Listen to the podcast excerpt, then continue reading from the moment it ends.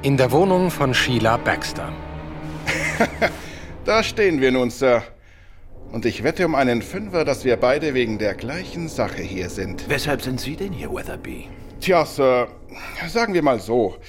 Nach dem, was heute Abend geschehen ist, wird Sir Gilbert Dryden wohl kaum länger freundschaftliche Gefühle für Miss Baxter hegen. Ich wette daher, dass er hier auftauchen wird und... Ah, und Sie wollten sicher gehen, dass... Dass er es noch nicht getan hat, richtig. Er hätte doch geradewegs hierher kommen und sich verstecken können, um Miss Baxter dann aufzulauern. Oh Gott. Ist schon gut, Miss. Die Wohnung ist vollkommen leer. Sie brauchen sich keine Sorgen zu machen. Da bin ich mir nicht so sicher. Sie machen mich alle ganz schön nervös. Ich. Miss Baxter, warum packen Sie nicht ein paar Sachen zusammen und verbringen die Nacht bei uns? Wir haben ein Gästezimmer. Das ist wirklich eine sehr gute Idee, Steve. Warum sind wir da bloß nicht schon früher drauf gekommen? Nein, wirklich nicht. Es war dumm von mir. Schon in Ordnung. Ich kann auf jeden Fall immer noch zu einer Freundin gehen, wenn ich nicht mehr hier bleiben will. Wer ist das? Ich habe nicht die leiseste Ahnung. Ich hebe ab. Nein, lassen Sie Miss Baxter rangehen.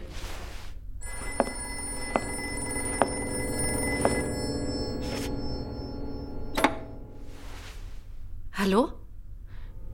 Ja. Ja. Ja, ich habe Ihnen doch gesagt, hier ist Grosvenor 7296. Ich habe nicht den Hauch einer Ahnung, wer dran ist. Was? Wer ist da? Wer? Sir Gilbert? Paul Temple und der Fall Valentine von Francis Durbridge.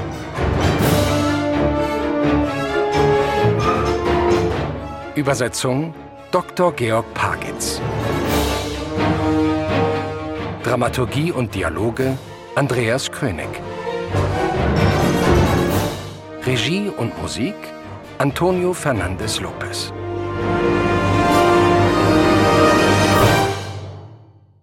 Episode 8, in der Paul Temple auf Valentine trifft. Geben Sie her. Geben Sie mir Dryden, schnell! Hören Sie, wenn Sie auch nur ansatzweise... Aufgelegt. Was ist passiert? Hat er irgendwas gesagt? Nein. Nein, er muss meine Stimme gehört haben, als ich den Hörer von Miss Baxter übernahm. Vielleicht können wir den Anruf nachverfolgen. Er war in einer Telefonzelle. Ich, ich habe gehört, wie er den Knopf gedrückt hat. Oh. Was hat er denn genau gesagt? Äh, nun, ich. Äh, ich weiß nicht genau, was er gesagt hat. Zuerst konnte ich ihn nicht verstehen und ich habe ihn auch gar nicht erkannt. Wie meinen Sie das? Ja, um ganz ehrlich zu sein, er klang so, als ob. als ob er betrunken gewesen war. Aber er muss doch irgendetwas gesagt haben. Als ich den Hörer abnahm, fragte er, ob dies Grosvenor 7296 sei, und ich sagte ja. Und dann fragte er erneut, ob dies Grosvenor 7296 sei, und ich, ich sagte wieder ja, und dann. Äh, ich kann es beim besten Willen nicht verstehen, aber er wiederholte die Frage nochmals. Ich, ich bin mir deshalb sicher, dass er betrunken war. Ja, weiter. Was hat er dann gesagt? Äh, na, dann fragte ich ihn, wer dran sei, und er sagte, Sheila, hier ist. Hier ist Gilbert. Danke. Regen Sie sich nicht auf, Miss Baxter. Kommen Sie schon. Ich denke, es ist besser, wenn Sie mit uns in die Wohnung zurückfahren. Nein, nein, nein, ich bleibe hier. Ich komme gut alleine zurecht. Es war dumm von mir, mich so gehen zu lassen. Es tut mir wirklich fürchterlich leid. Sind Sie sicher? Ja, ja, wirklich. Ich bin jetzt wirklich kein bisschen nervös. wirklich, ich bin. Gut. Wenn Sie sagen, Miss Baxter. Komm mit, Steve. Sie haben eine Nummer für den Fall. Ja, ja, ich habe Ihre Nummer. Und, und danke für alles. Schon gut, meine Liebe. Bereit, Superintendent? Ja, ich bin bereit. Es gibt keinen Grund, beunruhigt zu sein, Miss Baxter. Ich postiere einen meiner besten Männer im Treppenhaus. Er wird die ganze Nacht dort Wache halten. Wenn er irgendetwas Ungewöhnliches hört, wird er wieder Blitz bei Ihnen sein. Ja, danke vielmals, Superintendent. Sie machen sich also keine Sorgen, ja? Dieser Valentine mag vielleicht ein gerissener Bursche sein, aber er ist nicht unsichtbar. Was, Mr. Temple? Nein, stimmt, Superintendent. Äh, gute Nacht, Miss Baxter. Gute Nacht. Gute Nacht, Mrs. Temple. Gute Nacht. Gute Nacht, Miss. Ah, da sind Sie ja, Sergeant Hodson. Guten Abend, Sir. Superintendent Bradley hat mir gesagt, ich soll hier antreten. Ja, ja, das ist richtig, Sergeant. Äh, dauert nicht lang, Mr. Temple. Äh, ist gut, Weatherby. Hören Sie, Hodson. Dort drüben ist Miss Baxters Wohnung. Wohnung B17. Ich weiß nicht, ob Ihnen Superintendent Bradley... Der Superintendent hat mich über alles informiert, Sir. Ah, gut. Ich äh, nehme an, äh, dieser Auftrag dauert die ganze Nacht, Sir. Ich fürchte, dem ist so, Hodson. Hm. Ach, ich lasse Ihnen ein paar Sandwiches hochschicken. Im Parterre gibt es ein Schnellrestaurant. Oh, ich wäre Ihnen sehr dankbar, wenn Sie das täten, Sir. Wird gemacht, Sergeant. Gute Nacht. Gute Nacht, Sir. Na dann mal los, Mr. Temple.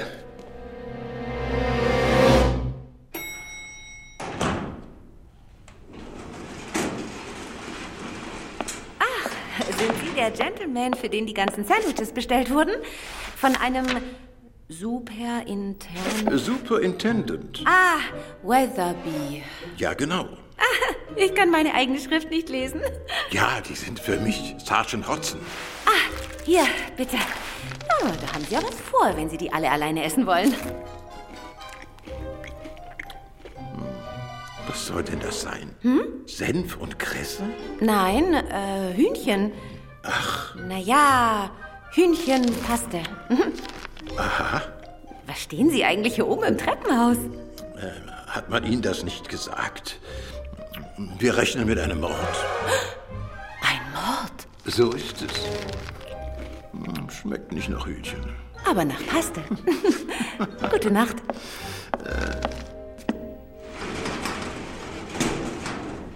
Hühnchen? Verdammt! Wenn das ein Hühnchen ist, bin ich in Schenken. Mist! Aufmachen! Aufmachen! Machen Sie die Tür auf!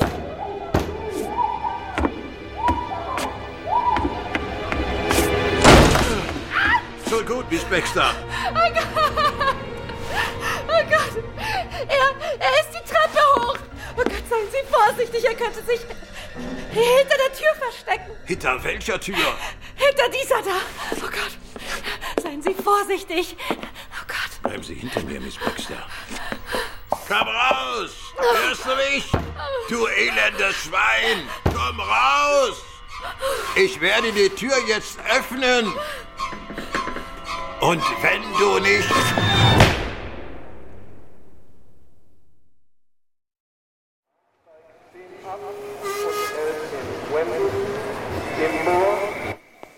Würde diesen Koffer nach oben legen, Harry. Ja, so ist gut. Guten Abend. Ist das die Gepäckaufbewahrung? Ja, was meinen Sie denn? Ein Vergnügungspalast, Mann? Natürlich. Wie dumm von mir. Ja, schon gut. Was können wir für Sie tun? Ich habe vor einer Woche einen Koffer da hinterlegt. Einen schmalen braunen Koffer. Aha. Haben Sie den Abholschein, Sir? Ja, ich. Äh. Da ist er. Gut, gut. Warten Sie kurz. Auf welchen Namen?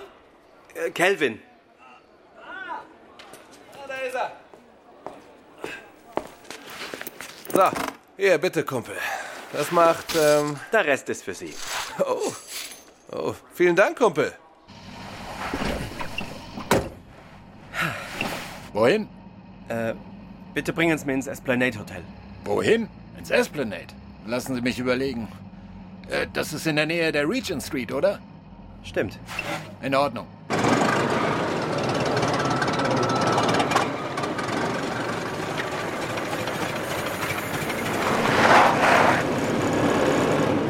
Hey, immer mit der Ruhe, Kumpel. Ich möchte, dass Sie diesem Taxi vor uns folgen. Verlieren Sie es nicht aus den Augen, verstanden?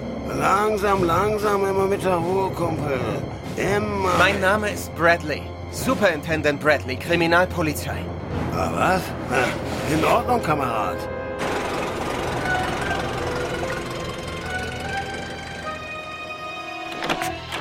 Irgendwelche Nachrichten, Charlie? Ja, Sir Graham Forbes hat vor ein paar Minuten angerufen, Sir. Und Major Peters wartet auf Sie. Major Peters? Ja, Madam. Was wollte Sir Graham? Er bat mich, Ihnen etwas auszurichten, Sir. Er sagte, es sei sehr wichtig. Nun? Seine Nachricht lautet, sagen Sie Mr. Temple, es sieht so aus, als ob es das Esplanade sei. Das Esplanade? Aber das war doch das Hotel, wo wir... Richtig. Äh, Danke, Charlie. Sehr wohl, Sir. Hey, du machst Fortschritte, Charlie. Komm mit, Liebling, hören wir uns an, was Peters will.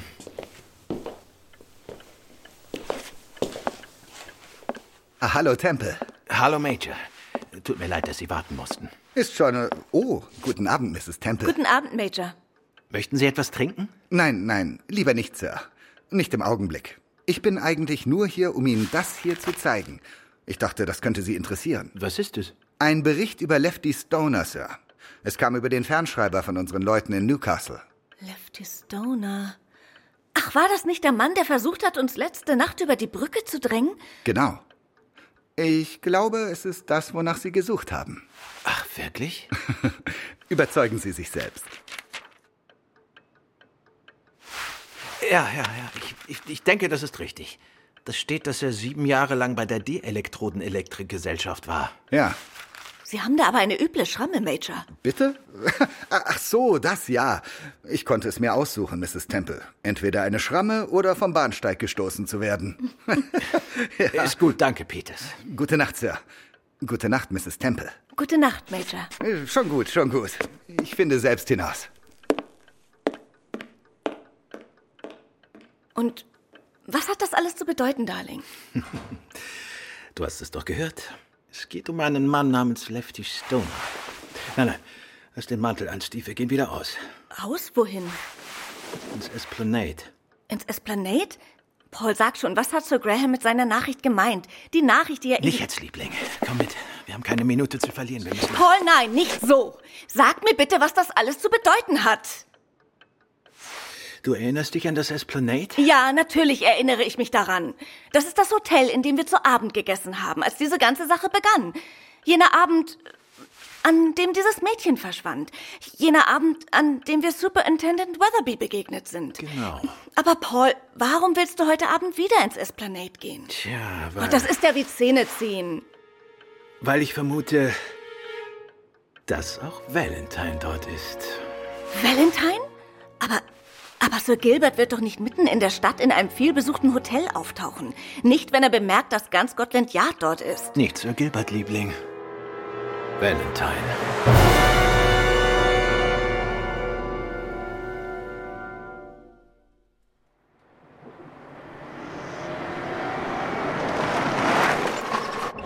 Warum halten wir hier? Das ist nicht das Esplanade, Darling. Das Esplanade ist drüben an der Ecke, in der Nähe von... Ja, Steve, ich weiß. Ja, da ist er ja. Wer denn? Sir Graham. Hallo, Sir Graham. Hallo, Temple. Sie haben meine Nachricht also erhalten. Ja. Hallo, Steve. Hallo. Ich habe meinen Wagen um die Ecke geparkt, Temple. Ich würde, wenn ich Sie wäre, Ihren Wagen auch dort abstellen. Von da können wir den Haupteingang des Hotels sehen. Ja, in Ordnung. Wo ist Weatherby? Ich habe ihn zur Premiere seiner Tochter gehen lassen. Es ist eine wichtige Sache für ihn. Bradley ist drüben auf der anderen Seite und beobachtet den Seiteneingang. Er ist dort mit dem Sonderkommando. Gut. Diesmal überlassen wir nichts dem Zufall, Tempel. Springen Sie auf den Rücksitz, Steve. Dankeschön.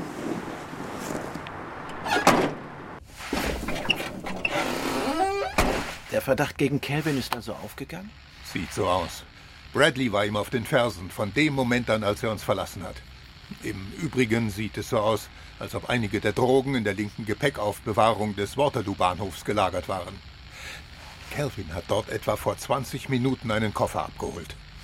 Dann ist also Calvin, Charles Calvin, Valentine. Hey, was ist das? Wer kommt denn da aus dem Hotel? Schon gut. Schon gut, schon gut. Es ist nicht Calvin. Aber Sir Graham, wenn Sie wissen, dass Charles Calvin Valentine ist und Sie wissen, dass er in dem Hotel ist. Einen Augenblick, Steve.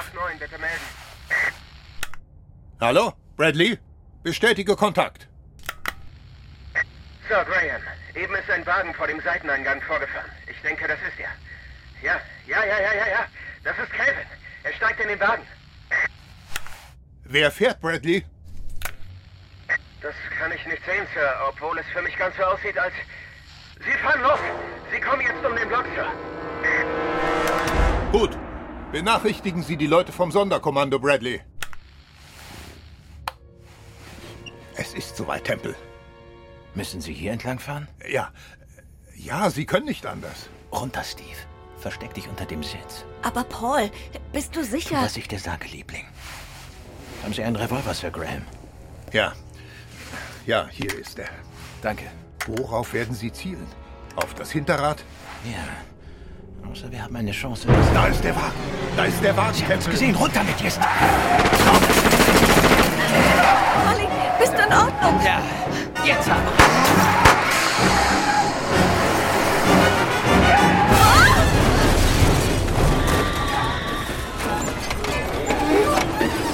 Oh, Paul.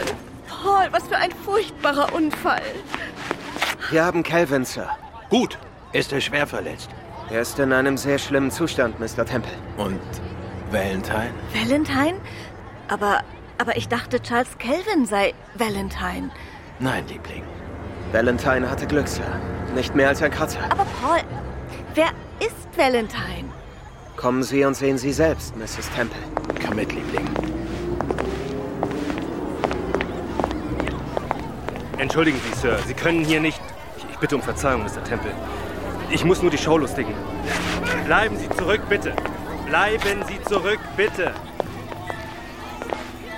Hier sind wir, Steve. Aber das ist Sheila Baxter. Ja, Liebling. Sheila Baxter, alias Valentine. Sie halten sich für besonders schlau, was, Mr. Temple? Nun, Valentine. Das würde ich so nicht behaupten wollen. Doch offensichtlich reicht es, um sie zu fassen. Ich denke nämlich, Sie sind gar nicht so schlau, wie Sie glauben. Erstens können Sie nichts beweisen. Und wenn Sie es könnten. Ja, Miss Baxter, wenn wir es könnten. Wenn Sie es könnten. Ja, denken Sie denn, dass ich eine Ihrer Trophäen werde? Dass ich mich festnehmen lasse? Denken Sie denn, ich würde es zulassen, dass Sie mich lebendig bekommen? Eher fahre ich zur Hölle. Mr. Temple, vielleicht begleite ich Sie zu Scotland Yard. Vielleicht sage ich auch aus gegen gewisse... Geben Sie auf die Acht. Aufpassen. Wirklich, ich bin unbewaffnet. Ich würde lediglich gerne mein Zigarettenetui aus meiner Tasche holen, Sie erlauben. Ich nehme an, dass niemand etwas dagegen hat, dass ich eine Zigarette rauche. Wir haben bestimmt etwas dagegen, Miss Baxter. Sie glauben doch nicht, dass wir auf einen derart alten Trick hereinfallen. Welchen alten Trick? Ach, Sie meinen, die Zigarette sei vergiftet? Äh, gut. Kann ich dann eine von Ihnen haben? Von mir aus, Superintendent. Hier. Darf ich zumindest meine Zigarettenspitze benutzen? Wir sind ja keine Barbaren, nicht, Superintendent? Na gut, Miss Baxter. Doch Sie werden lernen müssen, für sehr viele Jahre ohne diese Annehmlichkeiten auszukommen.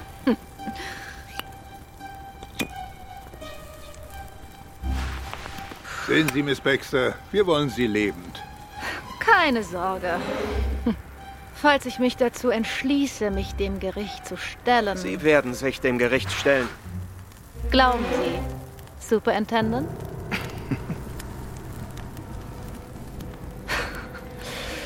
Glauben Sie das wirklich?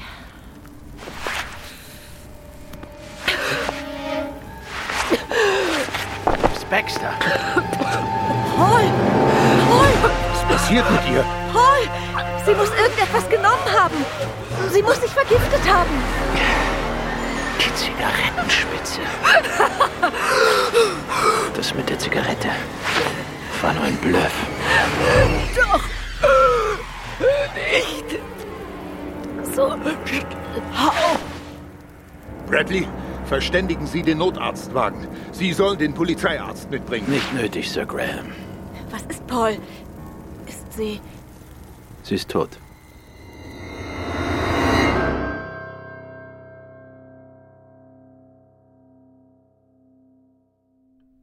Bitte noch eine Tasse Tee, Charlie. Okay, ähm, sehr wohl, Madame. Sir Graham? Äh, Für mich nicht, danke, Charlie. Hm. Nehmen Sie sich doch noch einen Keks. Paul, nicht mit vollem Mund. Die Kekse scheinen keine Chance gegen Sie zu haben, Tempel. Ebenso wenig wie Valentine. Ich werde sofort nach weiterem Gebäck suchen, Sir. Das machst du auf keinen Fall, Charlie. Hey. Ja, dann brauchen wir dich heute nicht mehr, Charlie. Okay, Sir. Oh. Warte, Darling, sag nichts. Es war ein langer Tag für uns alle. Tja. Wissen Sie, Sir Graham, ich denke, dass dieser Valentine-Fall aus vielerlei Gründen der interessanteste Fall war, an dem ich jemals gearbeitet habe. Meiner Meinung nach war er interessant, weil ich schon von Anfang an den Eindruck hatte, dass man ihn ohne Vorurteil betrachten muss und mit einem, einem Mit einem eher unkonventionellen Blick? Ja, so ist es. Wie meinst du das, Darling? Nun, ich denke, dass ich richtig liege, wenn ich sage, dass Scotland Yard zu Beginn unter dem Eindruck stand, dass die Organisation eine vergleichsweise neue war.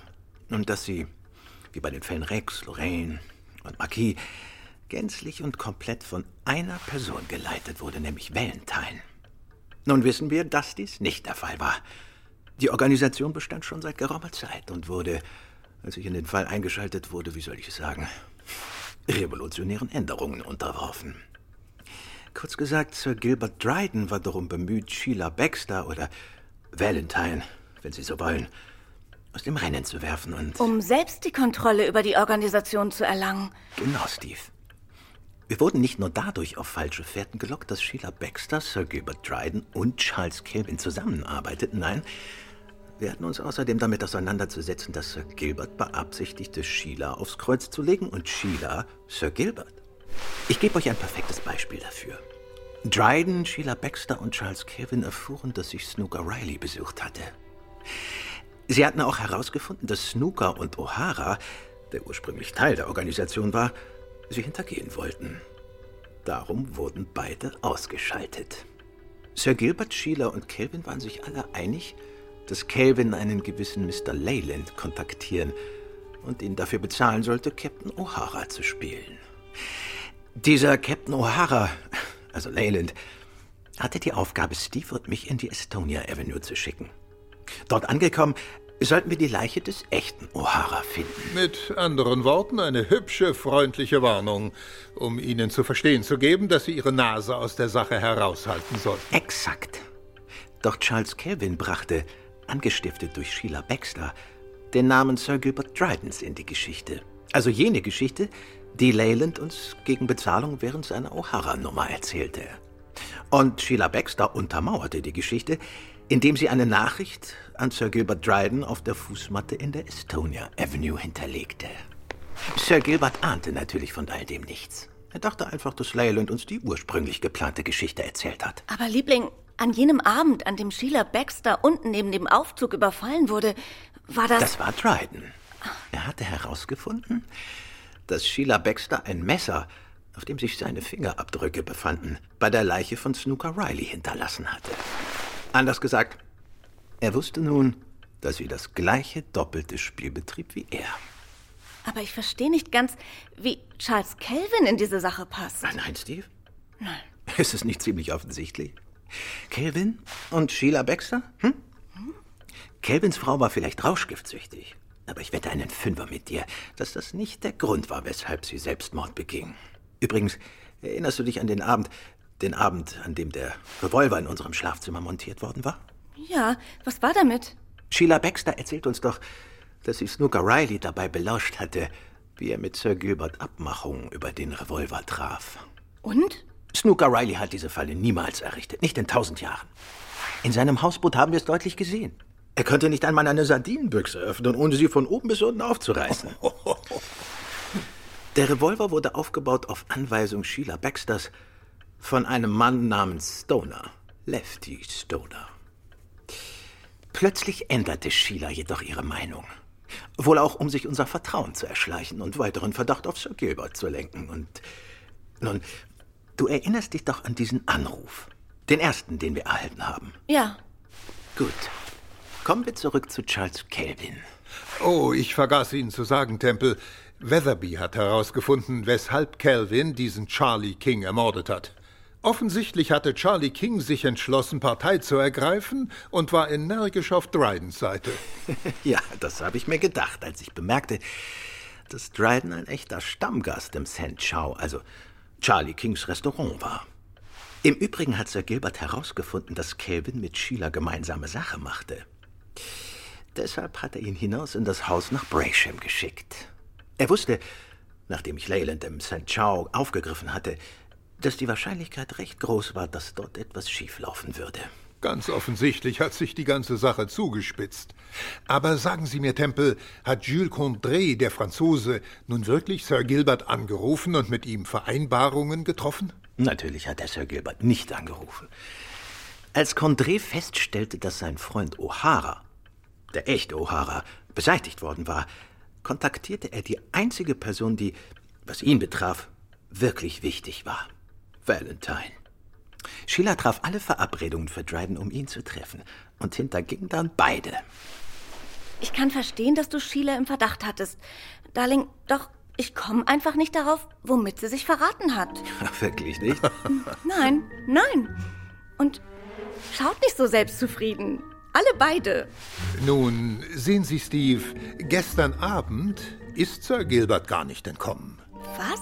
Nun, er entkam zwar aus der Piccadilly Station, aber Temple und ich schnappten ihn etwa eine Viertelstunde später am Leicester Square. Gut, aber. Aber weshalb dann die Radiodurchsage? Ja, die, ähm, die Radiodurchsage. Damit habe ich mich wirklich in Teufels Küche gebracht, Steve. Ich habe Sir Graham dazu überredet, diese Radiodurchsage zu senden. So wie ich ihn auch davon überzeugt habe, Charles Kevin laufen zu lassen. Und du siehst, was geschehen ist, Steve. Sheila Baxter stand unter dem Eindruck, dass Dryden entkommen war. Aber er muss entkommen sein. Er hat sie doch angerufen. Nein, das hat er nicht. Es war Kelvin, der Sheila Baxter angerufen hat, Liebling. Er rief sie an und sagte ihr, dass er sie im Esplanade Hotel treffen wolle. Sie behauptete lediglich, es sei Dryden gewesen. Wissen Sie, Weatherby verdächtigte Sheila Baxter. ja, ich weiß, dass er das tat. Denn er durchsuchte ihre Wohnung, als wir dorthin kamen. Aber was war mit Hodson, dem Sergeant? Der Mann, den Superintendent Weatherby im Treppenhaus postierte. Den musste Sheila Baxter loswerden. Aber verstehst du nicht, Liebling? Hodson hörte Dryden.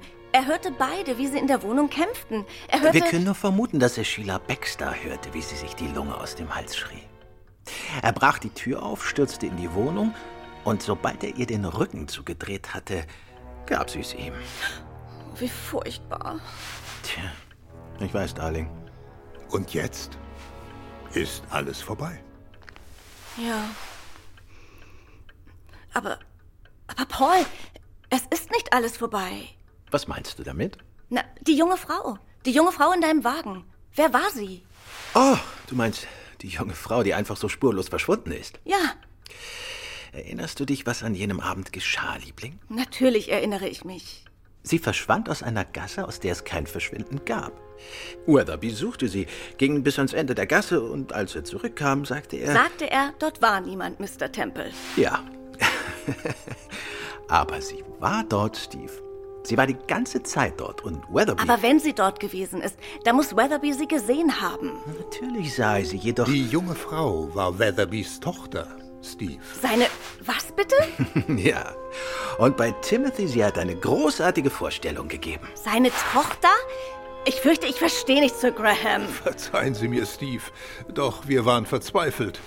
Irgendwie mussten wir die Neugier und das Interesse Ihres Ehegatten erregen. Er schien schließlich gänzlich uninteressiert an der ganzen Sache zu sein, als Peters und ich.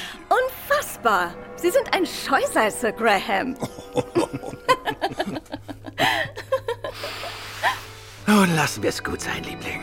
Von nun an keine Rätsel mehr, keine Morde mehr. Ja. Nur ein schöner, ruhiger Urlaub. Haben Sie denn vor zu verreisen? Ja, wir fahren morgen ganz früh nach Bramley Lodge hinaus.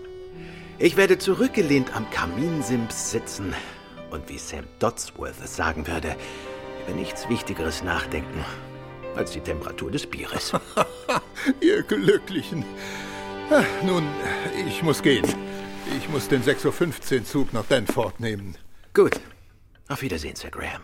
Es war großartig, Sie wiederzusehen und ich hoffe ehrlich, dass wir das nächste Mal, wenn wir... Sagten Sie Danford? Ja. Warum? Nun, das ist nur zwei Meilen von Bramley entfernt. Ach, ist es das? Äh, Das wusste ich nicht. Weshalb fahren Sie nach Danford? Ja, haben Sie denn die Zeitungen noch nicht gelesen? Was meinen Sie genau? Nun, es ist eine höchst außergewöhnliche Angelegenheit, Tempel. Die Kollegen vor Ort sind völlig überfordert. Vor etwa 14 Tagen haben sie einen Mann aus dem Fluss gezogen. Sein Name war Shearer, Carl Shearer. Erzählen Sie weiter. Offensichtlich hatte dieser Shearer eine merkwürdige Markierung auf dem rechten Arm. Ja, ja, ja, fahren Sie fort. Durch einen außergewöhnlichen Zufall. Hört sofort auf damit! Bei Timothy Paul! Um es mit den Worten deines neuen Romans zu sagen, nur über meine Leiche.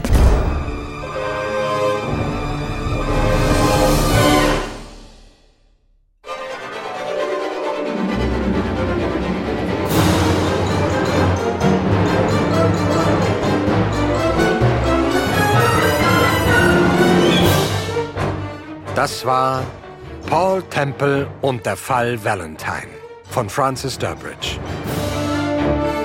Regie Antonio Fernandez Lopez. Es spielten Matthias Kiel als Paul Temple, Katja Kessler als Steve Temple, Walter von Hauf als Sir Graham Forbes und Klaus Krückemeier als Charlie.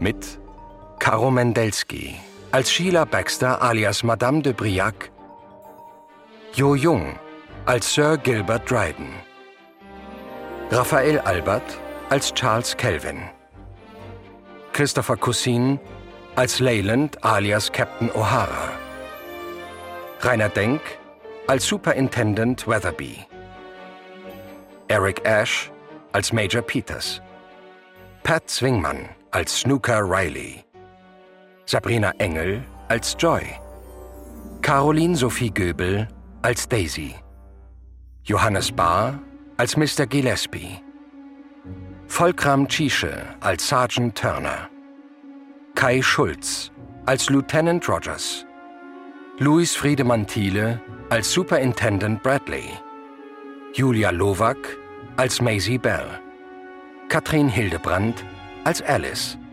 Wolfgang Rositzka als Sergeant Hodson und Omid Paul Eftekari als Erzähler.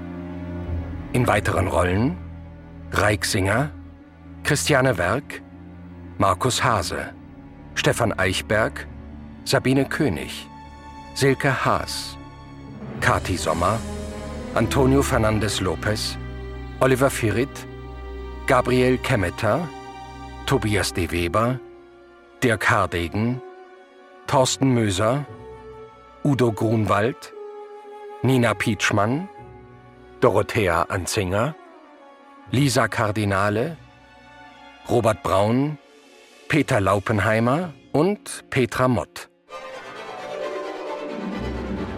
Übersetzung Dr. Georg Pagitz. Dramaturgie und Dialoge Andreas Krönig. Sounddesign Antonio Fernandes Lopez und Markus Lange. Schnitt Pascal Höpfel. Organisation Christina Lopez. Musik Antonio Fernandes Lopez. Weitere Musik von Jakub Pietras, Annie Hio, Sebastian Pangal, Sif Greenberg und Ben Phantom. Eine Produktion von Heil Bronnewood im Auftrag von PDAX.